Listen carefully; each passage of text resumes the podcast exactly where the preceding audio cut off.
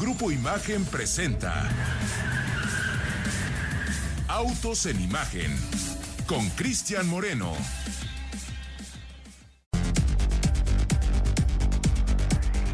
Hola, buenas tardes, eh, amigos de Autos en Imagen, Ciudad de México, 4 de la mañana, acá en Tokio, desde donde hoy estamos transmitiendo completamente en directo. Son apenas las 7 de la mañana con 30 minutos, pero de el martes 24 de octubre del 2023. Eh, Venimos a presenciar esta propuesta que hoy eh, Japón nuevamente pone sobre la mesa. Eh, la industria automotriz global, y ustedes bien lo saben, es una que ha evolucionado, que ha migrado, que ha cambiado con respecto a las exhibiciones automotrices que conocíamos. Lo cierto es que Tokio ya tenía una exhibición distinta desde hace muchos años.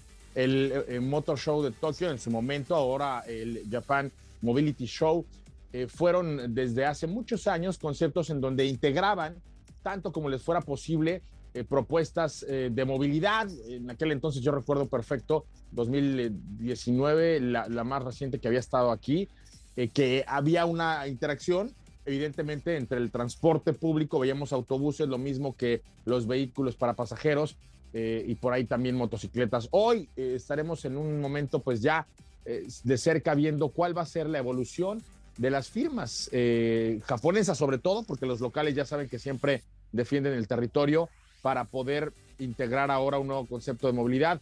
Pero de eso platicamos en un ratito, ya más o menos ahí ustedes tienen adelanto de qué es lo que distintas firmas japonesas estarán presentando aquí en este, eh, pues ahora Japan Mobility Show en, en Tokio. Pero también mucha información alrededor de la industria automotriz, obviamente la máxima categoría eh, que es un, concepto ahora cada vez más cercano. ¿Por qué? Porque este fin de semana la Fórmula 1 estará en el Autódromo Hermanos Rodríguez. Adiós, Austin. Bienvenido, Autódromo Hermanos Rodríguez. Y pues al final del día parecía que el, resultado no le era favorable al piloto mexicano. Sin embargo, pues un revés del destino descalifica a su, pues, su rival directo por el subcampeonato, el señor Lewis Hamilton, eh, yo guardando toda proporción, no, no, no alcanzo a eh, concebir que en este momento eh, Checo Pérez esté realmente rivalizando con un siete veces campeón del mundo por un subcampeonato mundial. No había pasado en, en la historia del automovilismo mexicano. Espero yo que vuelva a pasar, pero hoy con las últimas carreras de la temporada, obviamente la que se disputará este fin de semana ya en el Autódromo Hermano Rodríguez, la que se disputará una semana después allá en Brasil, después en Las Vegas y finalmente el cerrojazo que se estaría dando allá en Abu Dhabi, pues eh, eh, estas últimas serían pues eh, un, sprint, ¿no? Un, un, cierre en donde esperemos que el piloto mexicano pueda mantener el subcampeonato y así pues darle un resultado histórico a la marca Red Bull que nunca antes ni con su Betel y sus cuatro títulos del mundo habían logrado hacer el 1-2 en la historia de la Fórmula 1. Pero a ver si este año se les da de eso y de muchas, muchas cosas más. Vamos a platicar el día de hoy aquí en Ocho en Imagen. Mi querido Ricardo Eduardo Portilla, ¿cómo estás? Buena tarde. ¿Qué pasa, mi querido Cristian? Muy buenas tardes. Buenos días para ti allá en Japón. Y justamente pensé que te encontrabas en Nueva York porque por ahí veía una estatua de la libertad, pero pues ya nos aclaraste que no, que te encontrabas en este país asiático, mi estimado Cris. Ahorita les enseño la imagen de la cual nos hablas, Ricardo. Sí, acá atrás de mí tengo una vista privilegiada. Hay una, disculpa para las personas que nos ven a través del canal 3.4 de televisión abierta porque justo acaba de cambiar la luz y ya nos está dando un poco el contraluz, pero ahorita hacemos algunos ajustes para poder llevarles una mejor imagen de lo que está aquí atrás de nosotros. Un día soleado en Tokio, ya sabes que, aquí el clima cambia rápidamente, pero por fortuna el día de hoy nos, nos eh, recibe con, con, una bonita postal detrás nuestro.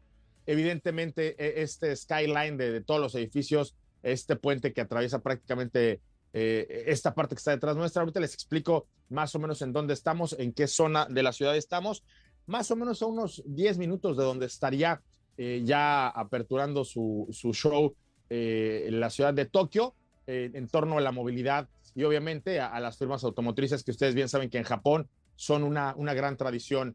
Mi amigo el señor Pablo Alberto Monroy Castillo el día de hoy no va a estar porque va a una misión especial, la actividad que la Fórmula 1 ya tiene en la Ciudad de México pues empieza, empieza desde hoy y él está en una conferencia muy interesante en donde se va a hablar, Ricardo, fíjate que esto, dicen que eh, los, los hospitales y, los doctores son como las llantas, ¿no? Mientras no los necesitas, no te acuerdas del nombre, mientras no los ocupas, no te acuerdas de su teléfono, pero en, un deporte como el automovilismo no es posible eh, dejar todo tan a la suerte.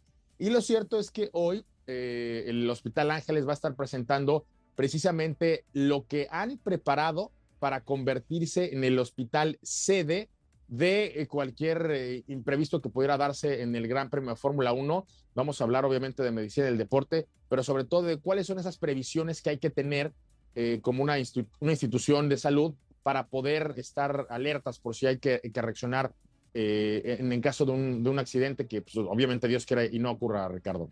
Sí, muy interesante lo que se va a llevar a cabo en el Hospital Ángeles en unas cuantas horas y que definitivamente también ya se había llevado a cabo una edición hace un año, si mal no recuerdo, y que justamente pues se especializa por tener a los profesionales y también todo el equipo necesario, que esperemos no llegue a ocurrir, pero pues si hay algún acontecimiento que requiera alguna intervención médica.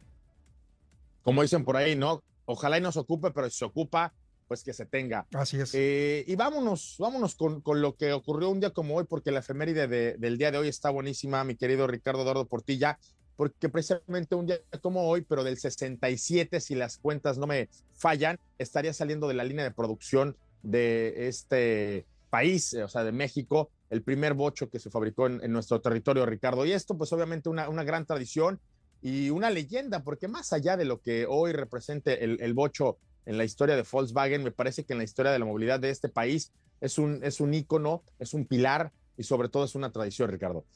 Sí, justamente un 23 de octubre, pero de 1967, como lo mencionas, Chris, se produjo el primer Volkswagen Sedán en la planta de Puebla, cerrando ese mismo año su producción con 17.630 unidades ensambladas. Recordemos que fue en el 65, apenas un año después de constituirse como empresa, cuando Volkswagen se dio a la tarea de buscar una nueva sede de producción que sustituyera a su planta en Stock, Estado de México, y justamente pues fue la planta de Puebla donde se fabricó y que ha dado tanto orgullo y tanto reconocimiento no solamente al Estado de Puebla, sino también a México. Lo platicábamos hace poquito, Cris, en el Auto Show Imagen Puebla, donde prácticamente en la zona de vehículos eh, clásicos, pues abundaban los eh, famosísimos bochos y pues todos los propietarios llenos de orgullo mostrando pues estas joyas automotrices. Y fíjate que ahorita para las personas que nos ven a través de la frecuencia eh, de, imagen multicast, están viendo una serie de, imágenes históricas de, este bocho, pero lo que a mí me llama mucho la atención, eh, Ricardo, es que al final del día lo que le pasó a Volkswagen en México es haber encontrado un espacio ideal para poder desarrollar lo que al día de hoy es la segunda planta de manufactura más importante a escala internacional de Volkswagen. La primera está en Wolfsburg, la segunda está allá en Cuautlalcingo. Y esta efeméride pues nos da una idea de lo que desde 1967 a la fecha ha venido construyendo Puebla, eh, un lugar que acogió la manufactura automotriz pues como su principal eh, fuente de ingresos. Al día de hoy, pues eh, como siempre lo digo, no, no hay nada que sepan hacer los mejor los poblanos que autos. Eh, me, va a disculpar este, la señora de las semitas y, me va a disculpar pues todo el dulce típico poblano, eh, pero no, son finalmente los autos los que han sacado a ese estado al, brillo, al fulgor, a la relevancia internacional.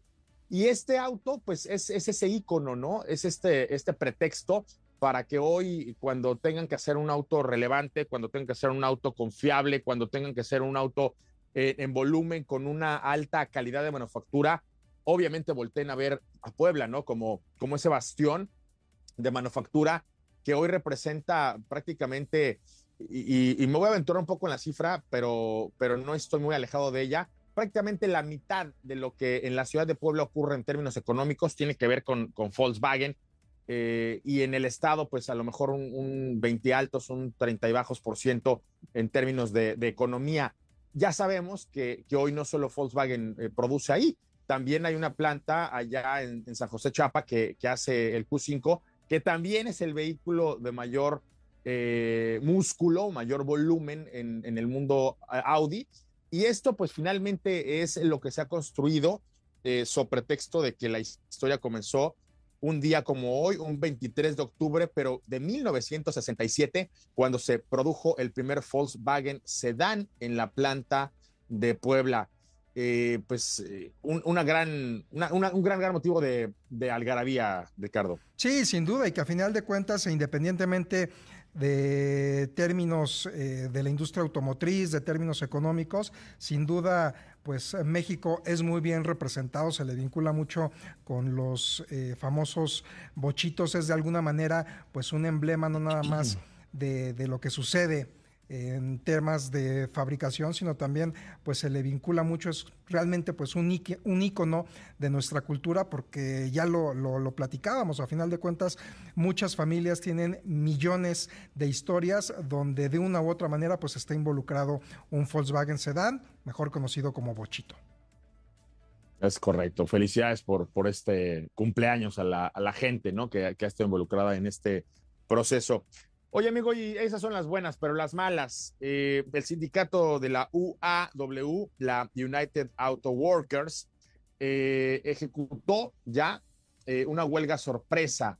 esto ya desde el, primer minuto del lunes en la planta que tiene el grupo Stellantis allá en Michigan, donde se construye, ahora sí, le están, le están pegando a, a cosas que duelen ahí se construye uno de los modelos más rentables de la compañía. Me refiero nada más y nada menos que a la RAM 1500, de la cual en 2022, por ejemplo, se vendieron prácticamente, perdón, medio millón de vehículos, eh, Ricardo.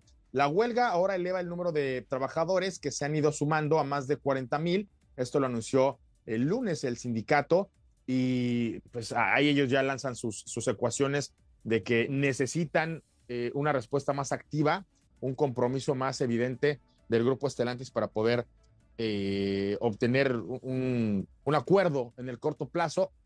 Me sabe mal, pero pues es parte de, este jaloneo político.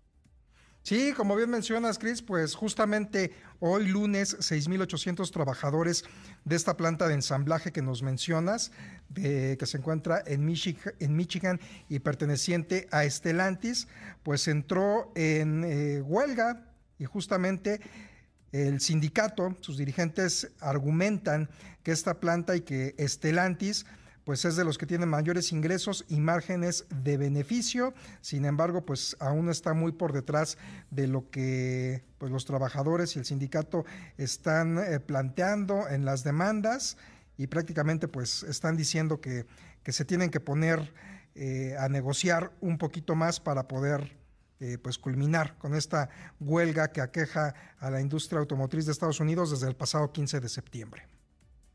Pues ahí está, los pros y los contras. Vamos a un corte y al regresar vamos a platicarles acerca de cómo le está yendo al señor Elon Musk con el precio de las acciones de Tesla. Regresamos. Ya son las 7 de la mañana con 47 minutos aquí en Tokio, desde donde hoy estamos transmitiendo completamente en directo en el marco de este Japan Mobility Show una, una reunión que una vez más convoca a todo lo que tiene que ver con obviamente la industria automotriz, pero también con otras industrias que están involucradas con la movilidad y que aquí en Tokio pues intentarán presentar el músculo, presentar el, genio, presentar la fiabilidad, todo lo que obviamente ha representado la industria automotriz a lo largo de la historia eh, en términos de Japón. Ustedes bien saben que eh, eh, Japón es, es, uno de estos lugares en donde los autos pues han, formado parte de su apertura comercial, han formado parte de su proyecto de nación, han formado parte de la bonanza económica de, este país. Y pues qué mejor muestra de, lo que les estoy hablando que la riquísima historia de los autos japoneses, no solo en México, pero sí en México, y, o sea, ¿por qué, por qué digo esta eh, comparación? No solo en México, porque lo cierto es que los japoneses en, en, donde se presentan, pues les va, les va bien vendiendo autos, vendiendo motocicletas, vendiendo autobuses, vendiendo este, todo lo que tengan que ver, inclusive aviones, eh, con, temas de, transporte. Pero México, porque yo creo que una de las relaciones más afortunadas que ha encontrado la industria automotriz japonesa, eh, obviamente fuera de, este país, fuera de, casa, fuera de su mercado doméstico, es la que ha hecho con, nuestro territorio, la que ha hecho con, México. Y, no me refiero únicamente a una relación de irnos a vender autos. Me parece que la, manufactura mexicana al japonés le, le viene muy bien y, esto eh, se, puede constatar, se, puede evidenciar, se puede eh, demostrar pues con todo lo que han invertido en nuestro país para ir a hacer allá sus autos. Y no solo eso, vamos a cerrar la pinza. Todos los mexicanos que han triunfado en las corporaciones japonesas, eh, ya no solo en términos de manufactura, sino también en términos de ingeniería, también alta dirección y todos estos puestos en donde el, mexicano en esta relación México-japonesa, pues ha sido un, pilar, ha sido un, bastión, ha sido un aliado estratégico para llevar a, las grandes corporaciones eh, japonesas al éxito internacional. También de eso un ratito, eh, la, cobertura apenas va, va a empezar. Hoy, ayer en la noche tuve la primera reunión, eh, hoy ya tengo algunas más agendadas y obviamente les iré dando cuenta de todo esto, les iré compartiendo lo que vamos viendo más allá del auto y del glamour, ¿no? Que representa ver, por ejemplo, un nuevo Swift, que, que, lo van a presentar aquí, eh, la actualización de un nuevo MX5, un, Miata, eh, como se conoce de este lado del planeta, y por ahí algunos otros productos muy interesantes más que también van en torno a, la evolución del auto, ¿no? A los procesos de electrificación, a, autos más eficientes y, toda esta eh, conversación que se está dando en torno a los vehículos. mi querido Ricardo Eduardo Portilla, yo voy a hablar en, lo que eso pasa de algo que sé que te va a doler en el alma, en el corazón, que sé que por ahí va a, levantar ámpula. Y es que este, al señor Elon Musk pues no le están saliendo las cuentas. Habíamos visto cómo eh, prácticamente eh, pues, revolucionó el, tema de los precios. Se sintió muy chino, este, por no decir otra cosa, y empezó a bajar los precios de los vehículos eléctricos.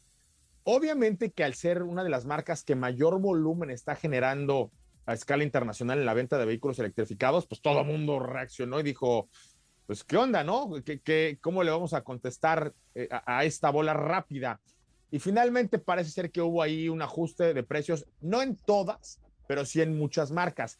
Y entonces lo que le ocurrió al vehículo 100% eléctrico es que eh, equiparó un precio a vehículos impulsados por motores de combustión interna en segmentos similares. Esto es uno de los esfuerzos que muchas, eh, muchos grupos, muchas marcas han estado buscando, vender eléctricos más o menos al mismo precio que los autos de combustión interna. Y para muestra, el, vehículo que vamos a ir a manejar la próxima semana de Volvo, que ha causado un revuelo porque más o menos está en un rango eh, de los, por debajo de los 700 mil pesos, que lo pondría a competir directamente con esta revolución que la propia Tesla eh, pues causó y estaría incluso un paso adelante. ¿Por qué? Porque es hasta más barato y de una marca con una mucho mejor reputación que la propia Tesla. ¿Qué va a pasar? Pues que todo esto va, va a mover eh, las entrañas, va a mover las fórmulas, pero parece ser que al propio Elon Musk no le salió su jugada y el precio de las acciones pues se le desplomó y esto evidentemente fue y le pegó eh, directamente a su, a su cuenta de banco porque en su fortuna, que también es una de las más eh, grandes, eh, conocidas y, reconocidas en el, en el, mundo de los negocios, pues ahí le, quitó un pedacito, dicen por ahí, como un pelón gato, Ricardo. Sí, crees, pues justamente Elon Musk en este momento pues es eh, considerada la persona más rica del mundo con una fortuna valuada en 209.600 millones de dólares, pues no puede manipular los precios a su antojo, a su conveniencia, hay repercusiones. Y justamente pues es la que nos estás mencionando porque sí, él tomó la decisión de abaratar algunos productos de Tesla, pues para hacerlos más competitivos, que la gente volteara a verlos. Sin embargo, pues no le resultó. Eh, Elon Musk está justificando los malos resultados a las altas tasas de interés, advirtiendo que los precios más bajos pues fueron ineficaces para aumentar el volumen de las ventas. Recordemos que bueno, pues en Estados Unidos y en muchas partes del mundo se suelen utilizar préstamos para adquirir los vehículos y al haber subido el costo de financiamiento, pues se volvieron los vehículos más costosos y también pues más complicados para que los consumidores pudieran eh, adquirirlos. Y esto, aunada a una nota que dimos la semana pasada con respecto a la Cybertruck, donde el magnate está reconociendo él mismo que pues eh, prácticamente eh, pues no le está funcionando el modelo de negocio. Comentó que, eh, que esta camioneta, o bueno, esta pickup sería rentable hasta 18 meses después de su lanzamiento y esto pues evidentemente a los accionistas no les gustó nada, así que pues las eh, acciones de Tesla sufrieron y cayeron un 25% durante el último año. Esto aunado pues a todos los escándalos en los que se ha visto envuelto Elon Musk, escándalos principalmente mediáticos, así que pues su riqueza pues ya, ya bajó aproximadamente eh, pues un 9.3% con nada más por lo, lo, de las acciones de Tesla que experimentaron esta caída, Cris.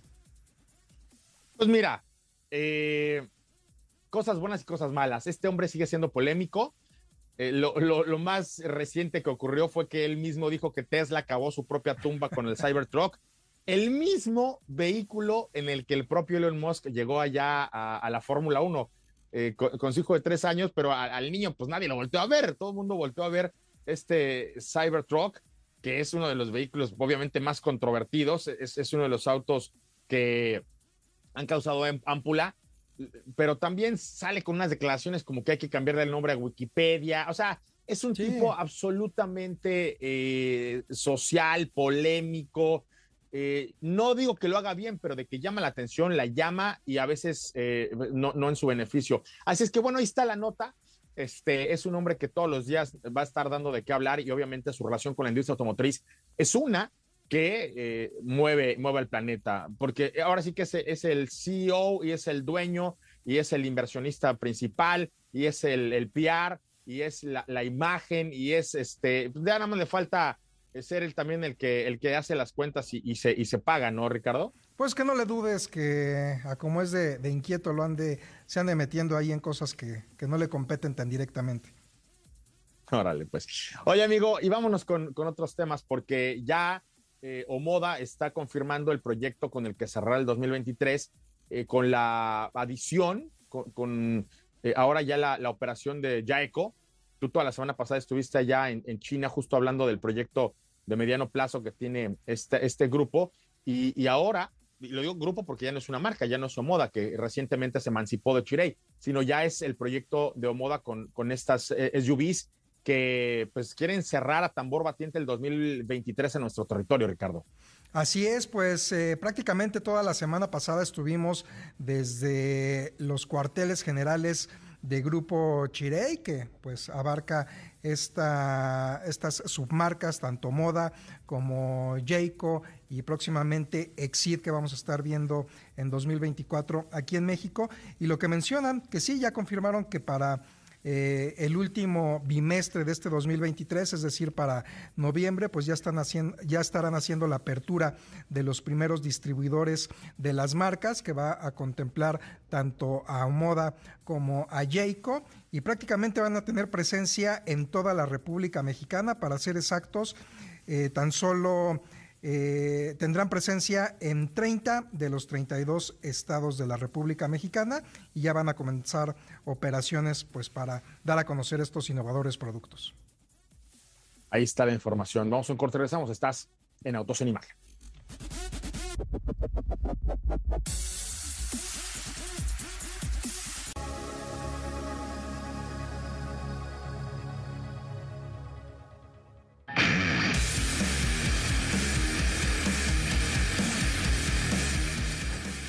Bueno, y aprovechando que en un ratito más va a estar aquí mi amigo el señor Héctor Ruesga, les quiero platicar justo acerca de este nuevo BMW Serie 3, este híbrido conectable que cuenta con esta tecnología de la cual les hablo, una propulsión híbrida enchufable que te ofrece total flexibilidad y eficiencia en cualquier situación. La oportunidad ahora es que con, con toda la lana que estás haciendo, mi querido Héctor Ruesga, puedas pagar mensualidades desde 12,999 pesos en un plazo de 36 meses y además ya te regalan el cargador por aquello de que no tengas uno en casa. Descubre el marcado dinamismo de conducción con un gran confort de BMW, que es la marca que te ofrece el placer de conducir.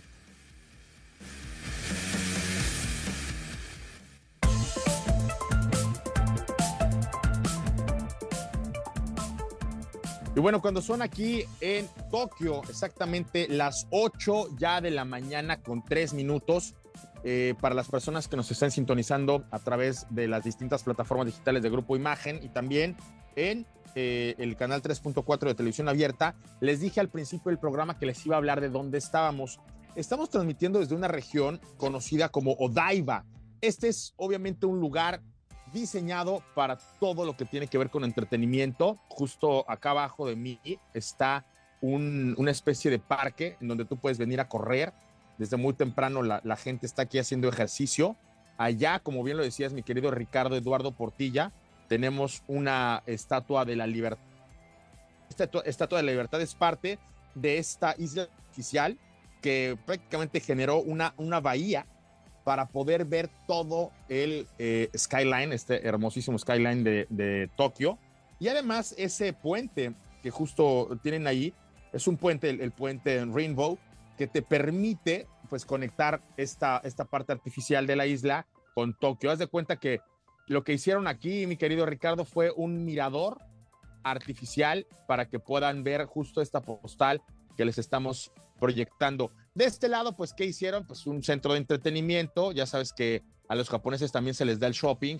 Eh, hicieron un tren pues, muy futurista, ¿no? Muy, muy apropiado, muy ad hoc con lo que tiene que ver con, con Japón y lo que esperamos de ellos. Justo aquí enfrente de nosotros tenemos nada más y nada menos, por, si alcanzan a ver este edificio. No, no es el diario El Planeta. Sí, sí parece. Es este, esta esfera ahí montada en la parte alta del edificio nos hace pensar que pudiera ser una reinterpretación de, este, de este diario, pero no. Justo son las oficinas de eh, la televisión de, Fuji, mi querido Ricardo Eduardo Portilla. Y pues es parte de lo que un, país como Japón, una ciudad como Tokio, precisamente quieren eh, proyectarle al mundo con esta sofisticadísima tecnología. Lo que vamos a ver en un ratito eh, justo es esto, ¿no? Cómo es que proyecta la cultura japonesa la movilidad del futuro. Por ahí viene ya eh, el, el tren que, que, obviamente conecta esta parte de la ciudad muy moderna con eh, la, la, parte de Tokio que, que estamos viendo en este momento. Y es auténticamente un centro de entretenimiento. Aquí hay una playa. La verdad es que no es una playa como las de Acapulco ni como las de Cancún porque hace un frío que no me, no me este, alentaría a ponerme el bañador, pero pues si tú quieres eh, disfrutar de lo que una, una playa puede eh, eh, ofrecerte acá en Japón, pues simplemente el solo hecho de, de, salirte en la terracita para darte un baño, este, aunque sea de, de, de, ojo de vista, pues puedes salir a hacerlo. Hay muchos eh, temas comerciales acá, pero justo esto es parte de lo que al día de hoy un, un lugar como Tokio es capaz de, de, proyectarte, mi querido Ricardo. Sí, como bien mencionas, un país que está muy vinculado a todo el tema de la movilidad, pues justamente creo que es en Japón donde está este tren que se mueve ya con eh, por medio de, magnetismo que ya no, no, utiliza prácticamente ruedas y que es un tren de, de, alta velocidad. También toda la cultura que envuelve justamente a la ciudad de Tokio. Se han dado muchas eh, caricaturas, muchos animes, muchos cómics que justamente pues envuelven a temas eh, automovilísticos, de carreras y evidentemente pues toda la tecnología que se está innovando en torno a, me parece que también hace unos años y justamente en el auto show, en un auto show de Tokio presentaron ah, no me acuerdo el nombre, que ya empezaba a dar sus primeros desarrollos con este tema de, del hidrógeno. Era el Mirai, creo, ¿no? Eh, bueno, el Mirai que ya lo venden hasta en California, Ajá. pero también presentaron autobuses de hidrógeno. Digo, hay una gran eh, cantidad de cosas de las cuales podemos hablar, pero estén ahí pegados a las redes sociales, vamos a estar compartiendo todo lo que nos vamos encontrando por acá, Ricardo. Y ahora sí, este, nada más an antes de irnos con, con, mi amigo Héctor Ruesga, quiero que terminemos la, la nota que tiene que ver con lo que le está representando justo la industria automotriz china a los eh, mercados globales y a los fabricantes de autos, porque por ahí uno de las cabezas de diseño del grupo Volkswagen con el que estuvimos reunidos hace unos días en Múnich, precisamente el líder de los proyectos de Porsche y también el que encabeza a los diseñadores de Volkswagen, ah, da una declaración que me parece que la podemos ver con el vaso medio lleno, con el vaso medio vacío. Yo quiero verla con el vaso medio lleno. ¿Por qué? Porque lo que está diciendo Volkswagen es que no pueden ser ajenos al embate del diseño automotriz chino que al día de hoy está tomando una vanguardia eh, muy particular y que obviamente una marca, un grupo como Volkswagen, una marca como Porsche y todas las que eh, forman parte de, este conglomerado, pues estarán a la altura de las tendencias de diseño eh, automotriz y sobre todo no van a dejar la vanguardia que, desde hace muchos años pues les corresponde a los valores que, hoy se, ven en el diseño automotriz y que se ven reflejados, ¿no? En, los volúmenes de ventas que ellos que ellos eh, están acostumbrados a, colocar. ¿Por qué? Porque se supone que todos se quieren parecer al bocho, ¿no? Lo, decíamos hace unos días, el día sábado, cuando presentamos este vehículo 100% eléctrico que reinterpretaba estas líneas de diseño retro que puso muy de moda el Beetle. Todo el mundo se quiere parecer a un 911 y no están dispuestos pues a, soltar esta, esta hegemonía, a soltar eh, eh, esta, esta referencia, Ricardo. Sí, pues eh, Michael Mauer, quien es ni más ni menos que el jefe de diseño de grupo Volkswagen y también de Porsche, señaló que el diseño emocionante y futurista que está caracterizando a las propuestas de las automotrices chinas, pues está haciendo que grupos como el que representa, pues se hagan a tener una mente más abierta, a salir de la caja en términos de diseño. Señala que estas startups pues están haciendo cosas completamente diferentes y que pues lo considera algo positivo, él como diseñador desde su perspectiva de, de artista automotriz, porque eso es precisamente lo que hace que los responsables de la toma de decisiones de diseño, el Consejo de Administración también, pues tengan una mente más abierta. El movimiento de eh, este diseñador pues ya está empujando a las marcas de Volkswagen, como es el caso de Skoda, Cupra, Audi y también por supuesto Volkswagen a crear eh, diseños más distintivos. Y en última instancia pues también la esperanza es que este enfoque ayude a modelos históricos como es el caso del Golf a experimentar un renacimiento al tiempo que impulsa las ventas de sus costosos vehículos eléctricos. Estas son las palabras del señor Michael Mauer. Con quien platicamos allá en Múnich y del, cual más adelante les, daré algunos datos muy interesantes que presentó justo allá en, este, en esta exhibición automotriz. Pero ahora sí vámonos con el señor Héctor Ruesga. El día sábado hubo una presentación muy importante y ya se nos cuecen las habas para que nos hables de esta Hunter, mi querido Héctor. Buena tarde, ¿cómo estás? Así es, Cristian. Muy buenas tardes, amigos de Autos en Imagen. Hoy es lunes, pero con excelentes noticias.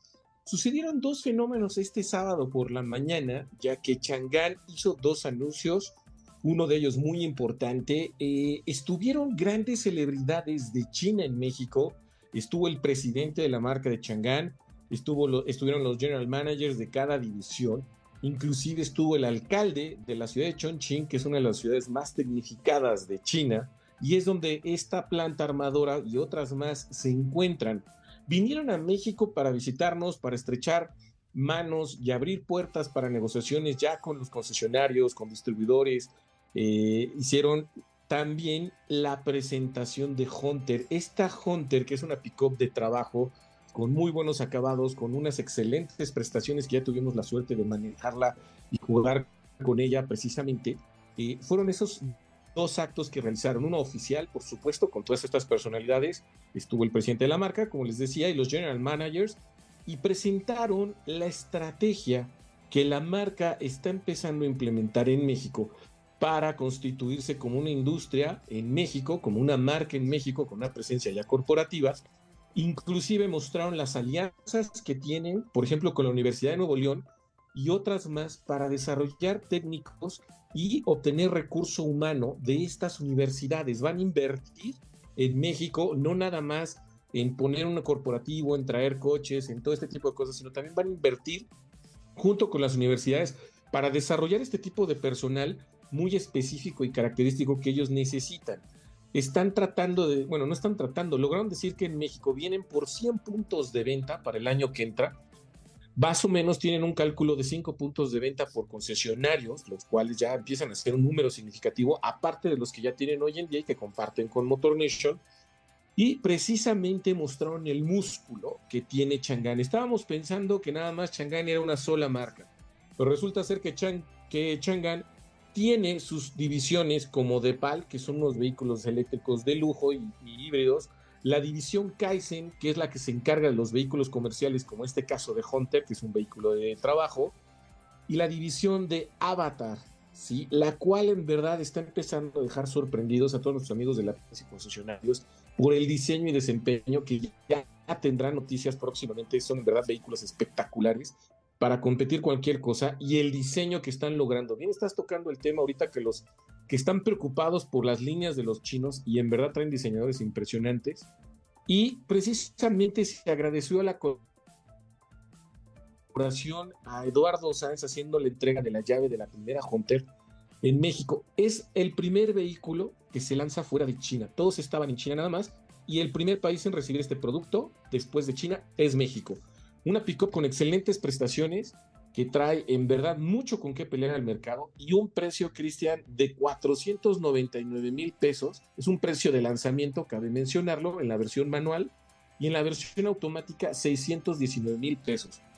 En verdad traen mucho que hablar, hay muchas características hablar, para hablar de estas camionetas, ya las contaremos por ahí, pero prácticamente te puedo decir que fue un aviso que ya esperaban muchos amigos de la prensa y, y concesionarios y creo que va a dar mucho de qué hablar la marca en los próximos meses y en los próximos años porque forman prácticamente ya la estrategia para la guerra en México de todas las compañías y plantas armadoras de China que ya ves que están llegando al mercado con todo. Entonces vienen momentos cruciales y muchas cosas que van a dar de qué hablar.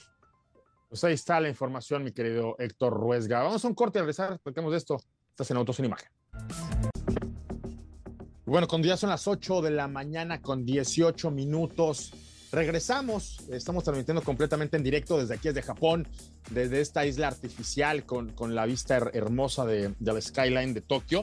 Pero quiero también agradecerle a toda la gente que este fin de semana se reunió allá en esta gran experiencia del Cupra Padel Tour Imagen 2023. Se cerró esta octava etapa que se disputó allá en este eh, Padel más 3 en la ciudad de Cuernavaca, Morelos, en la eterna primavera. Obviamente agradecer a todos los jugadores, familiares, amigos y marcas participantes por pertenecer a la gira del Cupra Padel Tour Imagen 2023. Felicidades obviamente a todos los ganadores. Cupra, la imagen del padre.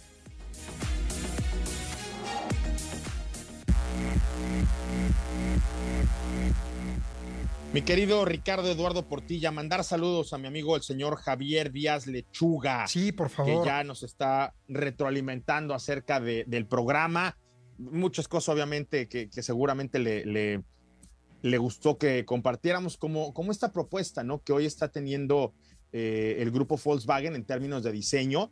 Esto lo, lo vimos muy de cerca allá en, en el eh, Motor Show eh, de, de, de Múnich esta propuesta de movilidad distinta, que es la evolución de las exhibiciones automotrices que han tenido históricamente los alemanes y un claro énfasis en cómo es que van a tratar al mercado chino. Algo que me parecía muy razonable en la propuesta de, de tecnología, de innovación que tiene el grupo Volkswagen, evidentemente la marca Volkswagen, es que a China la van a tratar como debe ser tratada. Van a competir con un tipo de producto muy particular en el gigante asiático, van a competir con, mucha electrificación, van a competir obviamente con, diseños que, están muy enfocados a esta, eh, a esta nación, pero creo que hacían una reflexión muy valiosa, Ricardo, y era evidentemente que eh, el grupo Volkswagen es, es, mucho más global que esto, ¿no? Eh, no vamos a tener el mismo producto, eh, porque la calibración es distinta, porque la infraestructura es distinta, porque los costos de manufactura son diferentes, porque la relación con, con, cada uno de los mercados en donde actualmente participa la marca Volkswagen y el grupo Volkswagen, pues son muy particulares y distan mucho de poder hacer un vehículo eh, para, para un país como China que se pueda eh, llevar a, a todo el, el, planeta y que funcione igual de bien que como funciona en, en territorio chino.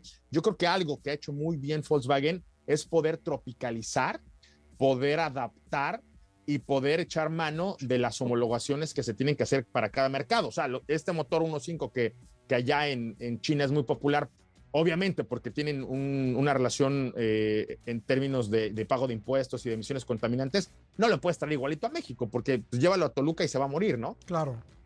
Sí, y además, eh, ahora que tuve oportunidad de estar en eh, China, muchos vehículos de grupo Volkswagen, concretamente sí me tocó ver circulando varios Volkswagen por las calles de Shanghai, así como de vehículos Porsche, los cuales adoran este tipo de vehículos deportivos. Fíjate que históricamente el grupo Volkswagen había sido el, grupo automotor más fuerte en, China y justo el año pasado, por obviamente tema de disponibilidad de piezas y tema de eléctricos, BYD les, les dio ahí una vuelta, pero la competencia es durísima con, con, los alemanes. Y una de las cosas que a mí me, encantó de cómo trataron este tema de los incentivos para los vehículos eléctricos en Europa, en donde los franceses y los italianos dijeron, ay, no, es que ellos no fabrican con los mismos estándares de, eficiencia o de eh, cero emisiones que nosotros fabricamos. Los alemanes dijeron, háganle como quieran, vengan, igual estoy aquí para, para darnos un, tiro. Y esa es la parte que, creo que a nosotros como clientes, como amantes del auto, pues nos gusta, ¿no? Que las marcas salgan a, eh, hacer evidente la trayectoria que han tenido con el paso del tiempo y los valores automotrices que tienen en cada uno de los eh, de, las historias que han contado, Ricardo. Sí, y además, digo, a final de cuentas, Grupo Volkswagen tiene pues toda la experiencia en la fabricación de vehículos a combustión, eh, pues recientemente en esta nueva historia de vehículos eléctricos, así que sin duda, pues eh, les hará frente y se pondrá el tú por tú con los gigantes asiáticos. Ah, hay tiro, amigo, ¿no? Exacto. Oye, quiero mandar este una felicitación a, un superfan que todos los días está pendiente a las cuatro y media de la tarde aquí por Imagen Radio. Él es Jaboti de Songolica, Veracruz, que justo el 14 de octubre cumplió años y, y por ahí me dijo, oye, yo no salí en las efemérides. La verdad es que no tenía eh, esta información, pero muchas muchas felicidades un poquito, un poquito retrasadas hasta Veracruz, en donde también nos escuchan eh, con el gran equipo que encabeza por allá eh, Rossi. Y que fíjate que salió en las historias, mi querido Ricardo, que fue a tomar Eric Ramírez Dávila. Adivina dónde, amigo. Adivina dónde encontramos a la responsable de, del equipo de, Imagen Veracruz. Eh, pues justamente en la Panamericana, ¿no? Es correcto. Justo ahí en el arranque de la Panamericana que se dio allá en, Veracruz y en donde el señor Patrick Dempsey causó un, furor eh, muy particular. Ya Eric puso un póster en tu pues oficina de Patrick Dempsey. no lo dudo, ¿eh? No, no dudo. Dicen que no se les pegaba el buen Erika al señor Dempsey. Oye, y este, pues nada más para cerrar un par de cosas, Héctor, e irnos directamente a la Fórmula 1.